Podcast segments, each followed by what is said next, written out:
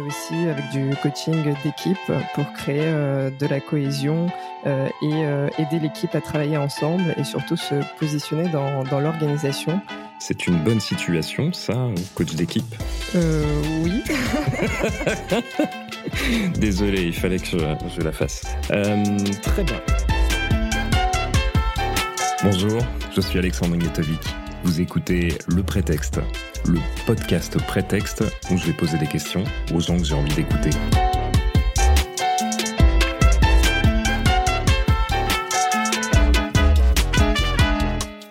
Euh, Svetlana, bonjour.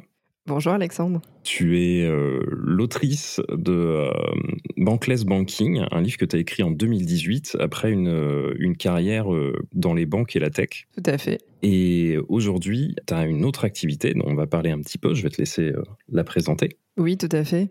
Alors, l'idée du livre, déjà, je pense que c'est intéressant de remettre dans le contexte. C'est parce que j'avais travaillé à la fois côté métier et côté tech. Et je m'étais rendu compte que les deux mondes avaient un peu du mal à, communiquer sur des enjeux qui pourtant, en fait, sont exactement les mêmes. Et mon envie d'écrire ce livre, c'était euh, pour expliquer que euh, bah voilà, les, enjeux technologiques aujourd'hui sont en fait des enjeux stratégiques et que euh, faut que les deux mondes voilà, collaborent et se parlent pour voilà, faire grandir les entreprises, innover, se développer, etc.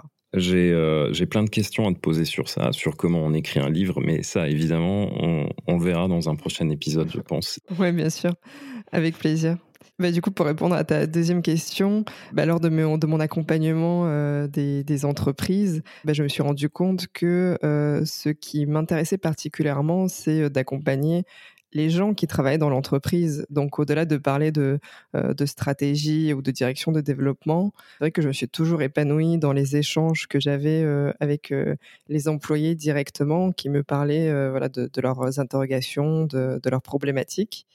Et aujourd'hui, je consacre mon activité entièrement du coup à cet aspect, puisque je suis coach certifié et euh, donc j'accompagne les individus dans leurs problématiques euh, professionnelles, euh, mais aussi avec du coaching d'équipe pour créer de la cohésion et aider l'équipe à travailler ensemble et surtout se positionner dans, dans l'organisation qui aujourd'hui n'est pas chose facile dans des entreprises qui sont toutes en, hyper croissance. C'est une bonne situation, ça, coach d'équipe?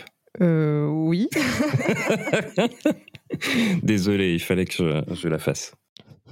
Euh, très bien. Euh, bon, maintenant qu'on te connaît un petit peu mieux, on va parler euh, d'un sujet qui nous intéresse tous les deux, à savoir le futur du travail. Mais on va pas parler de bureaux volants ou de nouvelles technologies. On va parler bah, déjà d'une part des transformations que le monde du travail a connues dans la dernière année pour cause de crise sanitaire. Et après, on va s'attarder un petit peu plus sur ce que le travail en soi, pas les outils ni les manières de faire, mais le travail en soi va devenir, euh, d'après euh, les recherches que tu fais, euh, dans les prochaines années, les 10, 15 prochaines années à venir. Ok. Je sais que tu es bien versé dans un sujet qui m'intéresse tout particulièrement, qui est renforcer l'engagement des équipes lorsque plus personne ne se voit physiquement. Hmm, tout à fait, oui. Imaginons, j'ai une équipe d'une douzaine de personnes habituées à se voir tous les jours, qui s'apprécient, et du jour au lendemain, on bascule en full remote. Les gens ne se voient plus. Quelles sont les premières choses que tu vas mettre en place pour essayer de fluidifier un petit peu euh, le, fonctionnement de l'équipe, son engagement euh, alors, je pense que tu as utilisé un mot qui est, euh, qui est important, c'est qui avait l'habitude. Et je pense que quelque chose qui change en fait avec le remote et qu'il faut changer, bah, ce sont justement euh, les habitudes. Et je pense notamment euh, au rythme de travail déjà. C'est que pour que un salarié ou un employé enfin, soit, soit engagé, il faut qu'il soit épanoui. Et pour être épanoui, il faut, c'est important de respecter ses propres rythmes, ses rythmes naturels, ses rythmes de travail. Autant quand on vient au bureau, euh, j'allais dire, c'est assez facile, on se pose pas de questions, on vient le matin, euh, on mange à midi, on repart le soir. Autant quand on se retrouve chez nous, entre les contraintes euh, familiales, personnelles, le sport, peu importe, bah, c'est beaucoup plus compliqué. Et donc, je pense déjà que c'est important d'accompagner les salariés pour leur apprendre à gérer leur propre rythme Et d'ailleurs, alors ça va pas plaire aux employeurs, désolé, mais euh, aussi accepter que euh, ben, les salariés adoptent leur propre rythme, quitte à commencer à 10 heures, euh, finir à 20 heures, ou prendre un break dans l'après-midi parce que ben, avec le couvre-feu, si on veut faire du sport, ben, c'est compliqué le soir, donc on est obligé d'adapter sa journée. Donc un salarié engagé, c'est un salarié épanoui, et pour être épanoui, il faut respecter ses propres rythmes de travail et que l'employeur respecte les rythmes de travail des, salariés. En tant qu'individu, comment est-ce que je vais découvrir le rythme qui fonctionne pour moi? Eh ben, il faut tester.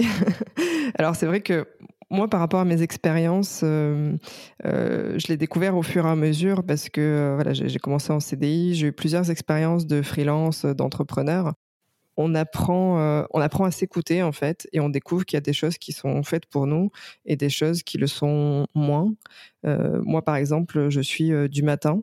Et si tu me demandais mon rythme idéal en entreprise, ben, moi j'aimerais bien travailler de 6 heures du matin à 14 heures et, ne rien faire de, l'après-midi. Parce que c'est un rythme qui me correspond. Et c'est vrai que c'est vraiment en essayant, en, faisant le bilan à la fin de la journée ou à la fin de la semaine, se dire, ben voilà, est-ce que j'ai été productif et est-ce que j'ai été bien? Est-ce qu'en termes d'énergie, comment je me sens bah, Au fur et à mesure d'affiner euh, ce qui nous correspond euh, ou pas? Je suis aussi, par exemple, une fervente amatrice de sieste. je, ne, je vis très mal sans sieste. Et voilà, c'est quelque chose qui fait partie aujourd'hui de mes routines, euh, de ma journée. Je pourrais difficilement faire marche arrière sur ce point. C'est hyper intéressant ce sujet de, des rythmes, de l'expérimentation individuelle. Ça veut dire que finalement, la, la période demande aux gens de faire plus attention à eux Oui, bah c'est quelque part une période d'introspection. Et euh, pour certaines personnes, bah, ça va être euh, une révélation parce qu'ils euh, vont aller peut-être très vite dans, dans cette démarche. D'autres personnes vont prendre plus de temps parce que c'est peut-être la première fois que justement ils, se retrouvent avec eux-mêmes en fait, à l'écoute d'eux-mêmes. bah, dans tous les cas, je pense que ça sera constructif pour tout le monde, mais c'est une véritable période d'introspection. Est-ce que toi, à titre perso, il y a eu une expérience ou quelque chose qui a été un, game changer pour toi? Oui, bah, je, pense que comme tout le monde, euh, en fait, je, suis arrivée à des moments où euh, ma semaine passait. Et en fait, euh, voilà, on est lundi, puis on n'a pas eu le temps de se retourner, on est déjà le week-end, et on se dit, ouf, c'est le week-end, et je vais me reposer. Et en fait, ce sentiment de se laisser porter par euh, les événements, euh, par le travail, euh, par la vie, j'allais dire, ben à un moment donné, c'est un sentiment qui a commencé à me déranger parce que je me disais, mais en fait, voilà, le temps passe, le temps passe vite, et moi j'ai l'impression d'être déconnectée de ce temps, quoi. Je, me laisse porter par les événements. Et c'est là où je me suis dit, en fait, non, je vais reprendre le contrôle de ce que je fais.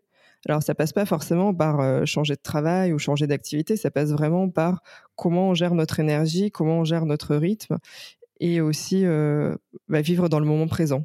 Et quand on fait ce changement, bah, en fait, on se rend compte que la semaine, en fait, elle est super longue.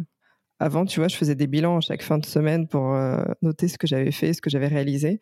Mais bah, aujourd'hui, j'ai du mal à le faire parce que pour moi, la semaine est super longue et que ce que j'ai fait le lundi, je m'en souviens même plus de jeudi. Euh, donc c'est un rapport au temps qui fait que euh, bah, on est plus épanoui dans la vie, qui change en fait notre voilà notre rythme de travail, qui nous oblige à, se poser des questions. Plus à titre plus personnel, euh, dans, dans mon équipe, on a introduit une forme de stand-up meeting, mais qui n'est pas tout à fait un stand-up meeting avec cette bascule en remote, effectivement, on constatait que les semaines filaient à toute vitesse et on on prenait pas nécessairement le temps de célébrer des succès, des, des, milestones euh, intéressantes, etc. Du coup, on a introduit un, meeting de 15 minutes le matin où en fait euh, on partage tous nos succès de la veille, nos apprentissages de la veille. On ne parle pas d'échec parce qu'un échec ne reste qu'un échec qu'à condition de ne pas en apprendre quelque chose. Donc on parle d'apprentissage. Et en fait, euh, la première partie, partager les succès, elle est hyper bénéfique parce que du coup, ça m'a forcé à me retourner sur ce que j'avais euh, sur ce que j'avais euh, produit, réussi dans les journées à venir. Et, ça fait tellement de bien que ça m'a encouragé pour le coup euh, à écrire une revue complète des gros projets et gros succès que j'avais portés sur l'année 2020. Et ça m'a permis de me rendre compte que c'était pas l'anus horribilis que j'envisageais à la base, quoi. Je pense qu'effectivement, prendre conscience du temps qui passe et de ce que tu réussis à faire, c'est hyper important, autant pour donner une cadence, un rythme que pour l'ego. Parce que sans ça, euh, tout, tout, semble hyper vain si on ne prend pas le temps euh, de célébrer un petit peu euh, ce qu'on réussit. Quoi. Oui, bien sûr, et je conseille à tout le monde d'avoir un journal à chaque fois que j'en parle, on me dit Ah oui, j'en avais un quand j'avais 10 ans, c'était nul ce que j'écrivais. Moi, j'en ai un depuis 6 euh, ans maintenant. Et c'est une mine d'or d'apprentissage, c'est une mine d'or pour vous. Et j'ai envie de dire, franchement, on s'en moque de ce que vous écrivez dedans. Si vous l'écrivez, c'est que ça a un sens.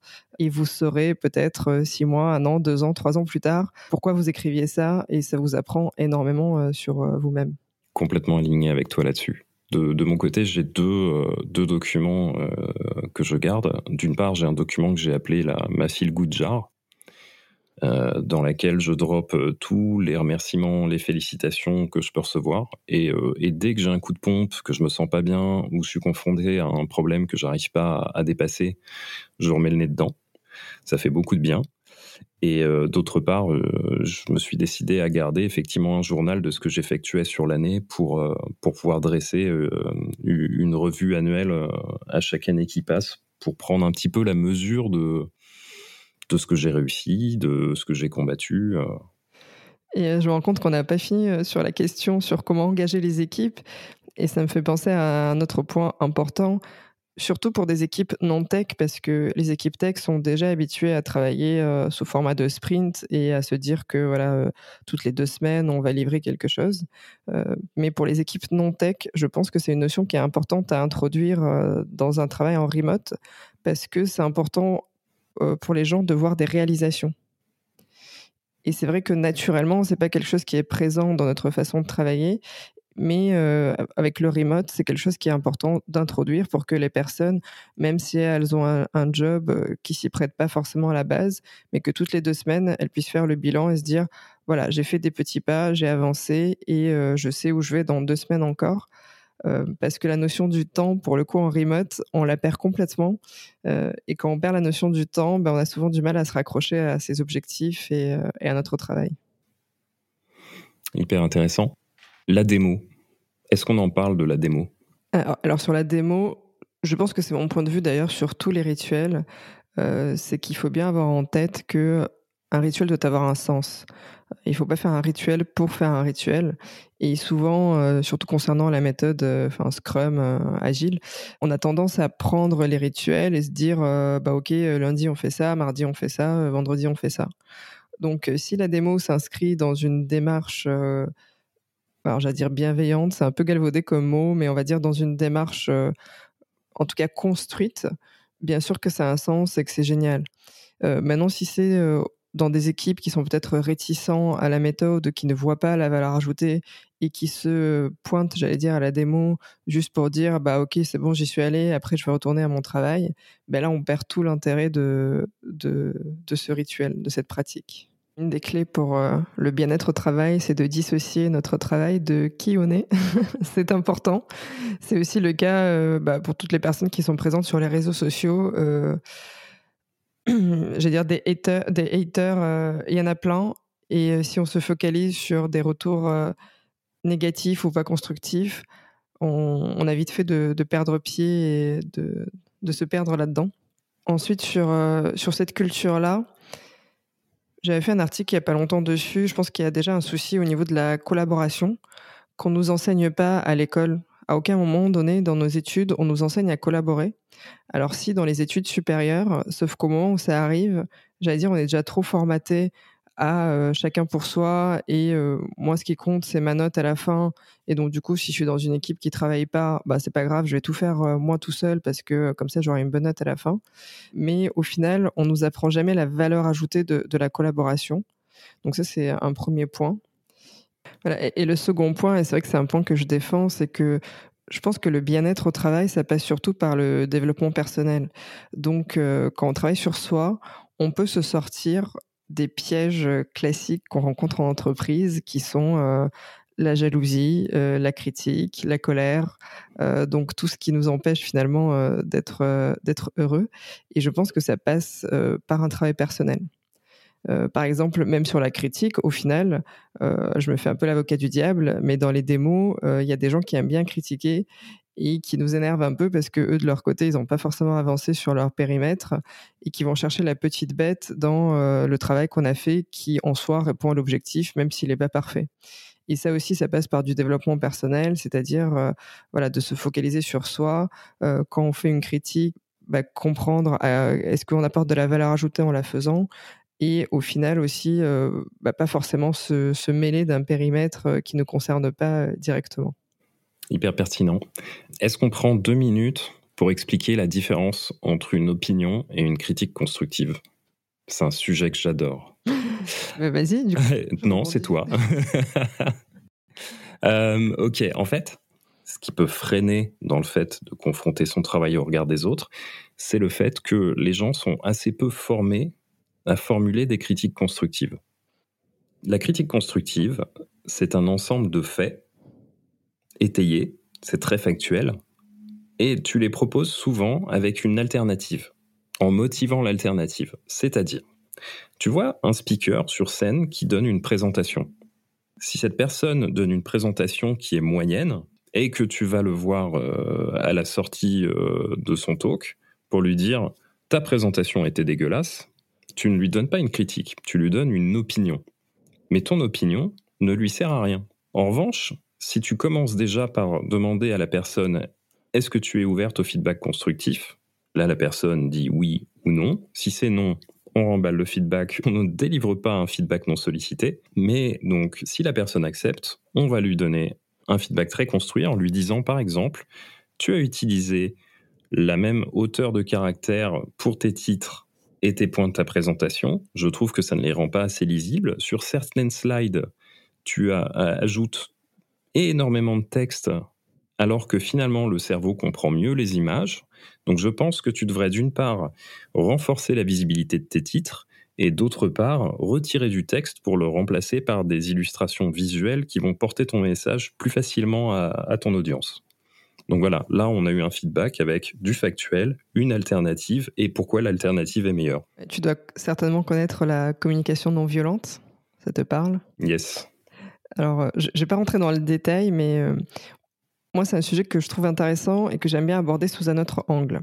Donc, euh, la communication non violente, c'est le fait d'exprimer une opinion quelque part de la bonne manière. Donc, il y a quatre étapes. observation, on décrit la situation qu'on est en train de vivre.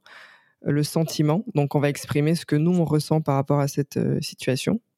Ensuite, le besoin, donc clarifier euh, notre besoin par rapport à ce qu'on a vécu. Et euh, demande, donc faire une demande euh, à la personne à qui on fait quelque part un feedback.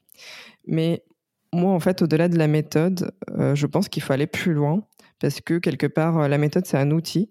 Mais si on donne un outil à quelqu'un qui n'a pas fait justement suffisamment de travail sur soi, il va avoir du mal à l'utiliser c'est vraiment, je, pense que ça part vraiment de notre euh, état intérieur. Si notre état intérieur est euh, stable, et bon, et bien, on va réussir à communiquer avec les gens facilement. Et naturellement, en fait, on va communiquer, euh, même si c'est maladroit, mais on va communiquer de la bonne manière. À l'inverse, si notre état est instable ou il y a quelque chose qui ne va pas, on aura beau avoir des outils, on va avoir du mal à les appliquer.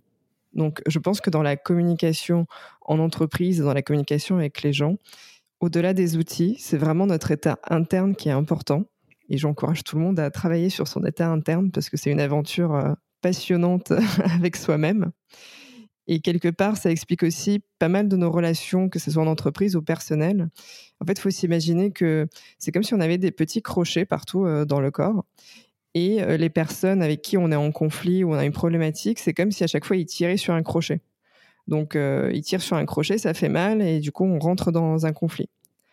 Mais le problème, c'est pas que la personne tire sur le crochet. le problème, c'est que on ait ces crochets-là en nous.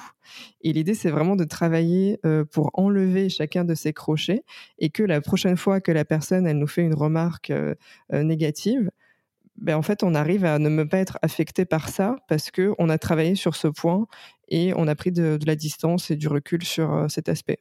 Je ne sais pas si c'est clair, cette histoire de crochet. Moi, j'aime bien cette image, mais je ne sais pas si très clair. c'est des choses qui, quelque part, peuvent nous retenir aussi, au-delà de la douleur, euh, nous empêcher d'aller de l'avant. Donc, euh, donc, ça me parle pas mal comme image. Donc là, du coup, on vient de discuter d'un paquet de sujets qui sont tous plus ou moins rattachés au remote et à la situation euh, individuelle des salariés dans l'entreprise. On vit pour beaucoup en remote depuis un an. Est-ce que tu penses que la situation du remote va changer une fois que la situation sanitaire va revenir à la normale alors, c'est, on a vécu une période compliquée de remote, c'est-à-dire qu'au début, il y avait un certain engouement. Euh, c'était aussi compliqué pour certaines personnes parce que les enfants n'étaient pas à l'école, donc euh, c'était pas des vraies situations de remote. Maintenant, ça s'est un peu étalé dans la durée et au bout d'un an de remote, je pense qu'il y a pas mal de gens qui ont quand même envie de revenir en entreprise et dans leur bureau. Donc, euh, paradoxalement, je pense que ça a un peu refroidi aussi les gens sur le remote. Après, je pense qu'on aura quand même du mal à revenir sur euh, du full présentiel. Les gens se sont habitués, ils ont quand même vu des avantages euh, de rester à la maison, ne serait-ce qu'en termes de transport, de temps avec la famille, etc. Donc, on va forcément, je pense, être dans des modèles euh, mixtes. Et c'est peut-être là la difficulté, c'est sur quoi, c'est ce sur quoi les entreprises travaillent aujourd'hui. Ces modèles mixtes, ils sont très complexes en fait à mettre en place euh, parce qu'il y a deux, enfin il y a deux stratégies. C'est soit on impose une règle à tout le monde en disant, euh, ben voilà, vous êtes, vous avez le droit à deux jours de, de remote et vous choisissez quand c'est. Soit on fait au cas par cas et quand on fait au cas par cas, ben, comment on fait pour gérer euh, au sein d'une équipe où des gens sont en full remote, d'autres qui sont en présentiel, et puis comment on fait pour euh, quelque part euh, coordonner tout ça, quoi. quand, quand les gens ils sont là, il leur faut une place dans les bureaux, combien de places on prévoit dans le bureau, etc. Donc il y a l'option flexible, mais qui est compliquée à mettre en place. Ouais, c'est une option qui est pas mal testée en ce moment un peu partout autour de nous.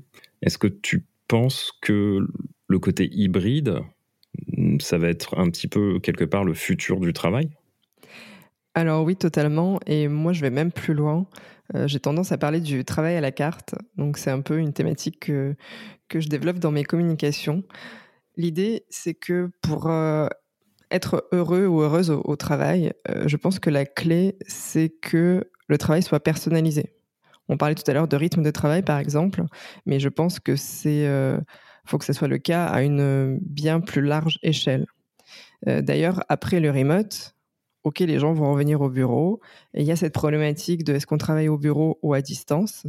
Mais je pense qu'avoir passé euh, un an, euh, j'allais dire, en dehors d'un groupe, en dehors d'un collectif, ça a permis aussi aux gens à se reconnecter à leurs propres envies, à leurs propres besoins. Et une des problématiques que les entreprises vont rencontrer, c'est que quand les gens ils vont retourner au travail, je pense que ça sera plus comme avant. Je pense que, ou en tout cas, je l'espère, je pense. J'espère que ça sera plus comme avant et que les gens vont oser exprimer leurs propres besoins et leurs propres envies. Parce que c'est vrai que sortir une personne d'un groupe, d'un collectif aussi fort que l'entreprise pendant un an, ça permet vraiment de se reconnecter à soi. Et euh, cette, euh, cette notion d'hybride, je pense qu'on va l'avoir à plusieurs niveaux. Alors moi, j'espère qu'on va aller vers des rythmes de travail aussi flexibles. J'en parlais tout à l'heure, mais c'est vraiment quelque chose qui, je pense, contribue énormément en fait à la performance des employés. Alors c'est euh, problématique à mettre en place aujourd'hui, en tout cas pour les entreprises. Mais en revanche, je pense que si on le fait, ça sera vraiment un gain de productivité pour l'entreprise et ça sera un gain énorme de bien-être pour les gens une fois de plus, moi, pour être sorti de ce rythme, euh, voilà, 9h, 19h, moi, mon énergie est, je dirais, bien plus élevée, euh, ma productivité est bien plus élevée quand je m'adapte à mon propre rythme et à mes propres besoins. Donc, je pense qu'au niveau des rythmes de travail, déjà, il est important de faire évoluer les choses et de commencer à travailler aussi sur cet aspect hybride-là euh, du travail. Est-ce que tu produis moins depuis que tu bascules sur ce mode où tu t'écoutes plus et tu adaptes plus Absolument pas. Euh, je produis plus. Et d'ailleurs, apprendre à ne rien faire, c'est euh, un gros apprentissage. Et de se dire, OK, là, euh, bah, pendant deux heures, je ne fais rien. Et c'est OK. Et c'est normal. je peux te dire que les deux heures qui vont suivre après, tu vas vraiment produire quelque chose très rapidement et avec beaucoup de plaisir Sinon, tu vas passer deux heures devant ton ordinateur à cliquer à droite à gauche entre Facebook, les mails, etc. Et, et, ta productivité, elle va être bien plus limitée que si tu fais des vrais breaks sans culpabilité, en toute conscience en fait. Cette notion de respiration et de, de non-culpabilité dans la respiration, elle est hyper importante.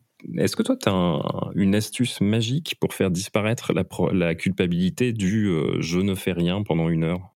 Oui. Fin du podcast. non, en, fait, aujourd'hui, on se focalise beaucoup sur comment dire, des objectifs un peu globaux. il faut que je travaille. En fait, il faut que je travaille en soi, on ne sait pas quand est-ce qu'on a atteint cet objectif ou quand est-ce qu'on l'a pas atteint. Donc on a tendance à rester devant son ordinateur parce qu'on l'associe à bon bah si je suis devant mon ordinateur, je travaille. Moi, une astuce que je me suis trouvée maintenant, c'est que je n'ouvre pas mon ordinateur si je ne sais pas exactement ce que je vais faire dessus. En fait, ça aide énormément. Ouais, c'est en fait tu, tu le considères vraiment comme un outil et pas comme un endroit où il faut être. Exactement. Et ça, ça change énormément la donne parce que ce qu'on a tendance à faire, c'est le matin, on arrive, et on commence à lire nos mails, etc., etc.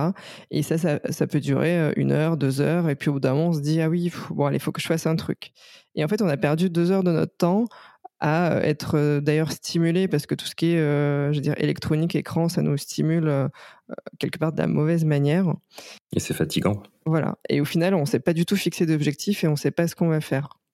Et d'ailleurs, j'allais dire, ma méthode, ça t'oblige à faire quelque chose, ça t'oblige aussi à regrouper tes activités. Euh, ça n'a pas de sens en fait de lire tes mails plusieurs fois par jour. En fait, si tu les lisais une fois par jour, ça te suffirait. Hein. Ouais, parce qu'on est d'accord que c'est complètement OK de ne pas répondre dans le quart d'heure à un mail. Tout le monde sait que c'est une communication asynchrone et que euh, qu'un mail n'est pas une communication urgente quoi. Si, si jamais tu quelqu'un devait te contacter de manière urgente, quel, canal euh, tu recommandes? Bah, je pense que si c'est vraiment urgent, la personne va t'appeler.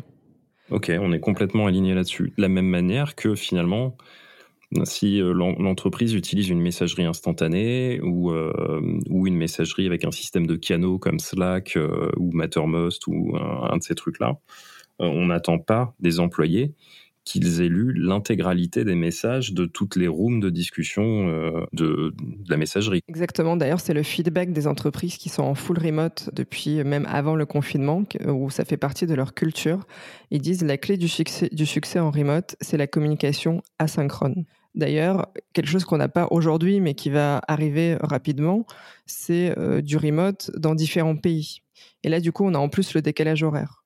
Donc, mmh. euh, donc l'asynchrone, c'est vraiment la clé du remote. Et d'ailleurs, ce que disent ces entreprises-là, donc qui sont en remote depuis longtemps, c'est que bah, faire des Zoom ou des, Google Meet, en fait, ça crée beaucoup de contraintes et ça crée beaucoup de stress. Euh, malgré ce qu'on croit, c'est que naturellement, on se dit, bah oui, pour garder le contact, on va faire plein de trucs en présence, enfin pas en présentiel, mais en direct et on va parler. Mais en réalité, ça crée plus de stress et ça impacte ce que je disais tout à l'heure, les rythmes de travail personnel de chacun. Donc c'est pas forcément, euh, en tout cas toujours positif, de miser sur euh, l'interaction directe, que la communication asynchrone c'est très bien et c'est très adapté au remote. D'ailleurs, ça a été complètement embrassé par des sociétés comme euh, GitLab. Euh, il me semble que GitHub euh, parie beaucoup sur la communication asynchrone aussi. Il y a aussi Heroku qui fait ça, qui est une filiale de Salesforce. Il y a énormément de sociétés qui ont embrassé finalement le mode remote first avec un énorme appui sur des outils qui leur permettent de communiquer de manière asynchrone et surtout euh, euh, transactionnel dans le sens où tu veux confier une tâche à quelqu'un, il y a un outil pour lui dropper un ticket ou quelque chose, etc. Toutefois, sur le volet humain, ça ne dispense pas de créer des, des points de, de, connexion plus humains. Un exemple de ce qu'on utilise chez, chez Docto, c'est les, les virtual coffee. Euh, chaque équipe essaye de se voir au moins une demi-heure chaque jour pour prendre un moment informel où on discute de tout sauf du boulot, euh, histoire de garder ce lien aussi. quoi. C'est pas un point obligatoire, mais en général, les gens sautent dedans avec plaisir. C'est ce que je disais, il y a deux points clés au succès des Digital Coffee. Le premier, c'est que ça ne soit pas obligatoire, donc il faut que ça, vraiment que ça soit à la convenance de chacun. Et le second, c'est qu'il ne faut pas parler de travail, c'est qu'il ne faut pas que ça soit un point sur le travail pour recréer en fait tous les échanges informels qu'on a euh, dans la vraie vie. Et ensuite, donc là, on peut pas le faire parce qu'on est en période de Covid. Mais ce que faisaient les entreprises remote, c'est qu'ils organisaient des événements physiques, par exemple une semaine quelque part, et ils invitaient quelque part aléatoirement des gens des équipes remote. Et le partage des salariés, c'est que c'était génial parce qu'en fait, ils se retrouvaient avec des gens qu'ils n'ont jamais vus, d'autres équipes, etc., pendant une semaine en, présentiel. Et ça faisait vraiment l'effet de, voilà, de rencontrer des nouvelles personnes. Et ça compensait totalement le manque de contact physique qu'ils avaient tout au long de l'année parce qu'ils étaient en remote toute l'année. Et le travail à la carte, alors, est-ce que ça a des impacts plus loin que sur le côté individuel ou organisationnel des équipes? Est-ce que ça, ça attaque le noyau du, du travail en soi? Je pense que les entreprises, comme les employés, euh, vont être amenés à beaucoup plus prendre en compte la personnalité des gens et à tenir compte en fait de leurs qualités, euh, de leurs défauts, de leurs compétences et de s'adapter. Euh, j'aime bien l'image de, de l'équipe du foot parce que dans une équipe de foot, en fait, on cherche pas à prendre quelqu'un qui est défenseur et de lui apprendre à être attaquant on se dit, bah voilà, cette personne, elle est forte pour être défenseur, bah elle va être défenseur. Tandis qu'en entreprise, ce qu'on cherche à faire, c'est de prendre un défenseur et on lui, et on lui dit, bah non, mais en fait, toi, t'es pas un bon attaquant. Bah oui, mais est-ce que c'est un problème en fait? Est-ce que l'idée, c'est pas justement de prendre les forces là où elles sont et euh, d'associer euh, les équipes en fonction? Ça, c'est une démarche qu'aujourd'hui, on ne fait pas suffisamment. Et d'ailleurs, il y a plein de gens qui se trouvent, par exemple, incompétents ou pas à la hauteur.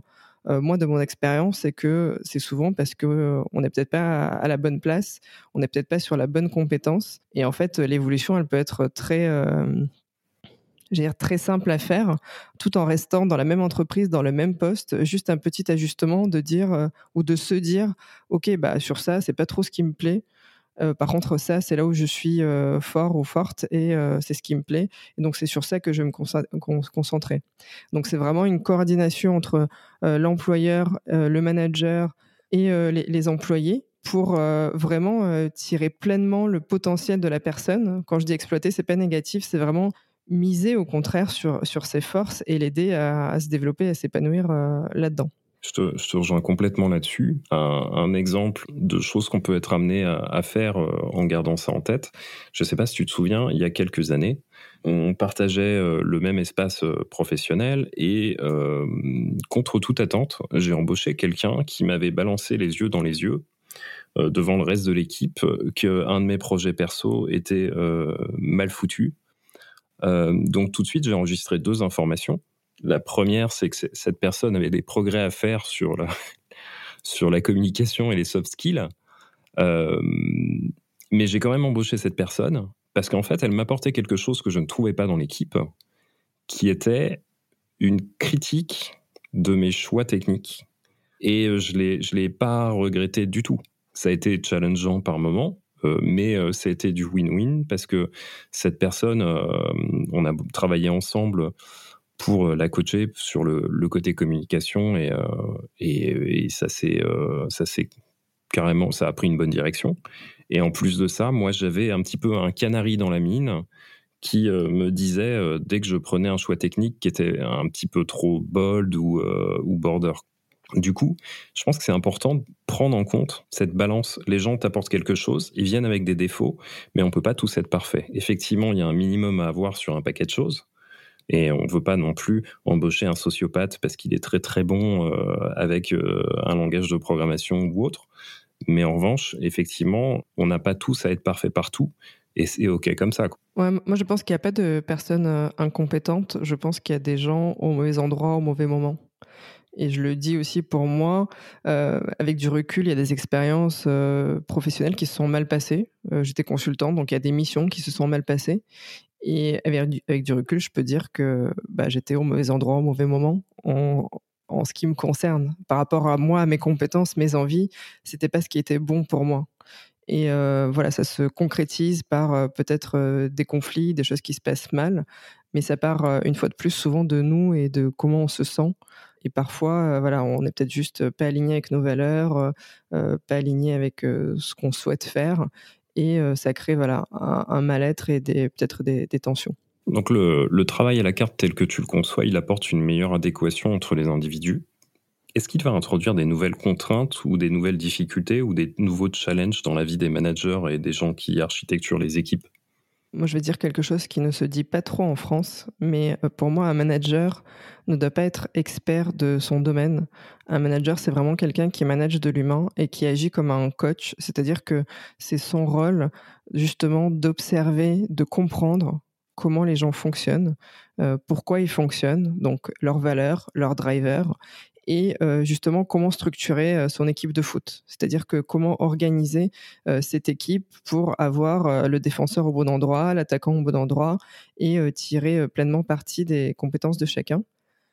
Et je pense aussi accompagner les gens dans l'évolution de carrière. Alors ça c'est un peu tabou, c'est que aujourd'hui toutes les entreprises veulent garder le plus longtemps possible leurs salariés. Un des aspects du travail à la carte, c'est que je pense que ce qui est important de comprendre, c'est qu'on va de moins en moins avoir des carrières linéaires. Et aujourd'hui, on est dans un monde où on n'arrête pas de nous dire que notre job n'existera plus dans 5 ans, dans 10 ans. Mais paradoxalement, sur le marché du travail, on est toujours à valoriser ce parcours linéaire et on cherche toujours des gens qui ont 10 ans d'expérience sur telle industrie, telle problématique, etc. On n'est pas du tout dans la valorisation de gens qui ont euh, des expériences euh, diverses. Et un des aspects euh, voilà, du travail à la carte que je souhaite euh, défendre, c'est de dire, mais euh, non, vous pouvez changer d'entreprise, de boulot tous les 2-3 ans si vous le souhaitez. Et en fait, ça n'enlève rien à vos compétences et ça ne vous ferme pas des portes. Bien au contraire, ça peut vous en ouvrir plein, ça peut vous aider à vous découvrir, ça peut vous aider à expérimenter des choses. Il ne faut pas hésiter à le faire. Un exemple un peu extrême que je donne, c'est quand on me demande, euh, voilà, mais je sais pas ce que je vais faire dans la vie, euh, donc euh, je vais faire un bilan de compétences, etc. Et l'exemple que je donne, c'est, mais imaginons que ce que ce pourquoi tu es fait dans la vie, c'est être actrice de cinéma, par exemple. En fait, tu vas pas forcément passer de je suis cadre en entreprise à je suis acteur. Mais en revanche, tu vas peut-être faire des expériences où tu vas changer, tu vas être, euh, voilà, je sais pas, tu étais par exemple expert comptable, euh, tu changes, tu passes sur de la communication, là tu fais quelques vidéos euh, pour ton entreprise, là tu te rends compte que la vidéo c'est quelque chose que tu aimes bien, euh, là, du coup, tu commences à prendre des cours de théâtre. Et puis, en fait, tu te spécialises dans le montage de vidéos. Et en fait, tu dis, bah non, il y a encore un truc qui cloche. Euh, j'aime bien la vidéo, euh, mais le montage, ça me plaît pas trop. Et en fait, enfin, tu vois, de fil en aiguille, tu vas peut-être devenir acteur de cinéma. On en revient à l'expérimentation. Exactement. Mais à la base, tu peux pas le savoir. Donc, cette expérimentation dans la carrière, c'est extrêmement important parce que on, ne le saura pas si on n'a pas testé. Et je reviens à ce que tu disais au début sur l'écriture de mon livre. Honnêtement, enfin, euh, voilà, je l'ai fait parce que j'avais un message à faire passer et ça m'a permis de découvrir que j'adore ça. Donc, euh, je vais sortir d'autres livres, je le sais déjà, parce que j'ai vraiment adoré cette expérience. Mais honnêtement, à la base, si tu m'avais dit, euh, bah, qu'est-ce que tu en penses si tu écris un livre, j'aurais jamais pu te dire, bah oui, carrément, ou pas du tout. je sais, enfin, pas su te dire si ça me plaisait ou pas, en fait. Et de fil en aiguille, euh, tu vois, peut-être que, je sais pas, peut-être que dans dix ans, euh, j'écrirai des romans, des romans à l'eau de rose et ça sera mon métier, tu vois. mais euh, mais je dis ça à, moitié en plaisantant parce que je pense que c'est vraiment chaque étape nous aide à nous construire dans notre parcours et dans, dans ce qu'on aime faire au travail. Et l'objectif, je pense, à la fin, c'est exactement ça, c'est d'être au bon endroit au bon moment, quoi. C'est hyper intéressant ce que tu nous racontes, parce qu'on retrouve le même pattern d'expérimentation à différents levels, au niveau individuel, au niveau euh, de la carrière, au niveau de l'équipe, au niveau de l'organisation. Quelqu'un avait expliqué qu'une organisation tendait à reproduire son schéma organisationnel global à des plus petites échelles. Et du coup, j'imagine que cette transformation, elle va aussi commencer par euh, les leaders euh, des entreprises qui vont vouloir entrer dans ce nouveau mode de travail c'est super intéressant ce que tu dis parce que c'est vrai que j'ai pas mal de j'ai un avis là-dessus. Alors j'ai jamais pensé sous cet angle, donc merci d'apporter euh, cet aspect euh, à mes réflexions. Euh, c'est vrai que dans l'entreprise, moi j'ai fait beaucoup de conseils et j'ai accompagné voilà les, les, dirigeants, les dirigeantes, les managers sur des sujets de transformation digitale, des benchmarks, etc.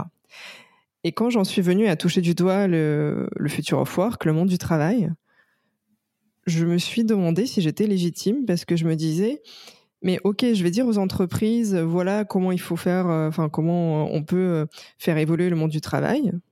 Mais ces entreprises, elles vont me dire, oui, mais nous, nos salariés, ils nous ont jamais dit qu'ils voulaient évoluer dans ce sens, ce qui serait légitime. Et c'est là où je me suis dit, dans l'évolution du monde du travail, est-ce que ce sont euh, les leaders qui sont responsables de l'évolution ou est-ce que ce sont les employés eux-mêmes? Au final, est-ce qu'il ne faut pas encourager plutôt l'expression des employés, de leurs besoins, de leurs envies, euh, pour transformer ce monde du travail? Mais c'est vrai que, comme tu dis, euh, les leaders, ils ont souvent bah, ils diffusent, euh, j'allais dire, ils, montrent par l'expérience. Donc effectivement, si tu commences à avoir des gens à la tête des entreprises qui sont aussi dans des, dans des parcours plus divers, ça peut aussi inspirer les entreprises. Je pense notamment à une entreprise qui s'appelle Live Mentor, dont le PDG s'appelle Alexandre Dana.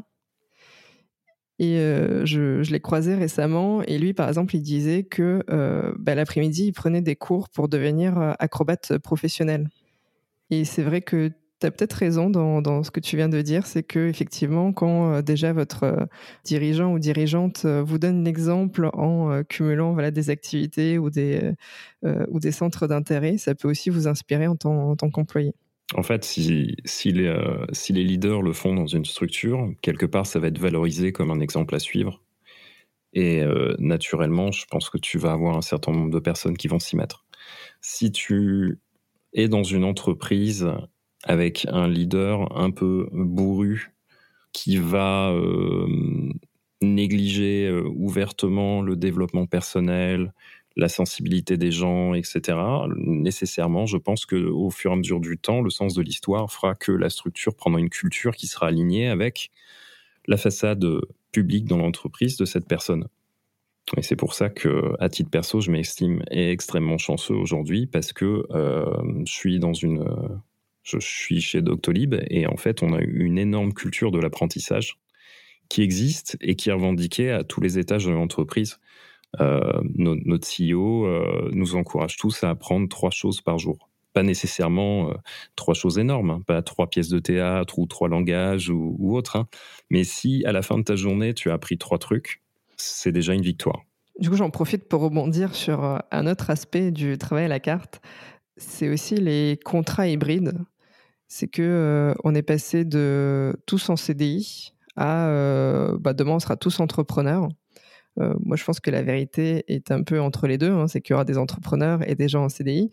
Et surtout que je pense qu'on va se voir se développer des modèles un peu hybrides. Par exemple, je suis en CDI trois jours et le jeudi, vendredi, bah voilà, je, fais du théâtre, euh, je fais du sport, euh, je suis peut-être sportif de haut niveau, ou des modèles un peu, euh, voilà, un peu, un peu divers où, où je fais d'autres choses. Et je pense que ça serait épanouissant pour tout le monde et ça renforcerait comme tout à l'heure, on parlait des rythmes de travail, mais ça renforcerait au final la performance des, salariés parce que euh, voilà, quand on est épanoui par ailleurs, euh, quand on trouve quelque part une réalisation dans nos activités, on va aussi moins quelque part mettre la pression sur l'entreprise pour nous donner du sens au travail, euh, pour nous accompagner, etc.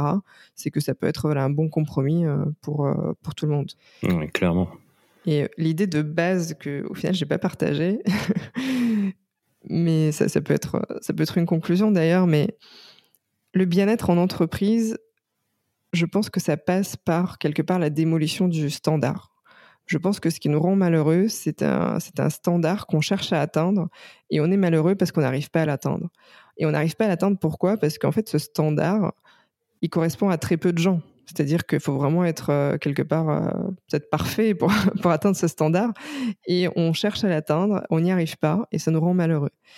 Et le bien-être en entreprise, ça passe par euh, quelque part alors, je ne sais pas si c'est la création d'autres standards ou en tout cas la valorisation voilà, des parcours et des envies individuelles et qui sont tout aussi bien que ceux qui ont réussi à atteindre voilà, ce fameux standard. Svetlana, merci beaucoup pour ce mot de la fin. Et puis merci beaucoup d'avoir accepté de participer avec moi à cet épisode. Mais merci pour l'invitation. Est-ce que pour finir, tu aurais euh, des ressources à conseiller aux gens qui ont envie de creuser un peu ce sujet du, du futur du travail qui est déjà dans lequel on a déjà un petit peu un pied finalement? Alors c'est vrai qu'il y a beaucoup de ressources, donc euh, difficile de résumer ça en, une phrase.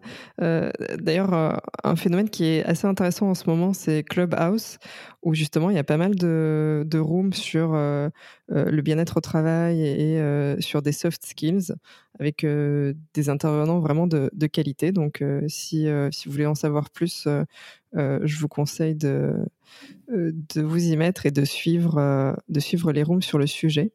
Euh, moi, j'aime beaucoup aussi le travail de Catherine Testa qui est fait sur le sujet. Elle parle d'optimisme et j'aime bien en fait les approches justement qui sortent, j'allais dire, du monde du travail pur et qui travaillent sur voilà plus les soft skills des gens. C'est vraiment l'approche que je, partage, je partage également. moi, j'ai aussi une référence euh, sur, euh, sur le sujet, mais c'est une référence sur l'évolution globale aussi de l'économie. C'est un livre qui s'appelle From Push to Pull de John Hagel et John Seeley Brown. Et une phrase m'a particulièrement marqué dans ce livre. Je l'ai vraiment retenu et ça m'a interpellé. Donc c'est un livre qui a été écrit il y a plus de 15 ans maintenant où euh, ils expliquaient que aujourd'hui les gens ils quittent les entreprises pour devenir freelance mais qu'en fait, c'est pas du tout euh, un mouvement euh, naturel parce que tout le monde n'a pas envie de devenir freelance ou entrepreneur. Et il disait, bah, c'est simple, si les entreprises changent, ça, on va arrêter quelque part cet exode de personnes vers l'entrepreneuriat. Et en fait, c'est écrit il y, a, plus de 15 ans. Et je ne sais pas, c'est un message que j'ai envie de partager avec toutes les entreprises, parce que je pense que c'est important à comprendre. Euh, c'est que tout le monde ne rêve pas de devenir entrepreneur. C'est vraiment, il tient à chacun de d'évoluer euh, pour faire évoluer voilà les, entreprises, le monde du travail. Et c'est un enjeu extrêmement important, euh, peut-être plus important que la disruption digitale, parce que si on perd le capital humain, ben, n'importe quelle entreprise aura du mal à, vivre et à, se développer en fait sans, sans personne mine de rien. c'est dur de voilà de croître. Donc il faut vraiment euh, développer son, le capital humain de, son entreprise. Et c'est d'ailleurs euh, bah, c'est d'ailleurs mon métier aujourd'hui. Je me dis coach du développement de capital humain parce que j'ai envie d'accompagner voilà, les entreprises pour euh, révéler les potentiels qu'ils ont et leur apprendre à, à coordonner en fait ces différentes personnalités, ces différents besoins, tout en tenant compte des, du contexte organisationnel. Et puis, euh, bah, à titre personnel, vous pouvez me suivre donc euh, sur euh, LinkedIn, Svetlana Baranov. Je partage pas mal d'idées sur le sujet. Et j'ai aussi lancé un compte Instagram où n'hésitez pas à vous inscrire parce que je partage régulièrement des astuces et mes réflexions, donc qui s'appelle Travail à la carte. Tous les liens seront évidemment en description de l'épisode. Hyper cool. Merci beaucoup Svetlana pour, euh, pour ces échanges hyper intéressants. Et puis, euh, bah, j'espère qu'on se reverra bientôt pour discuter de comment est-ce qu'on écrit un livre. Mais avec plaisir, parce que je suis en train d'écrire mon second livre. yes. Vous avez écouté Le Prétexte. Vous pouvez me suivre sur Twitter à bancaire, B-A-N-K-A-I-R. Et n'oubliez pas de vous abonner.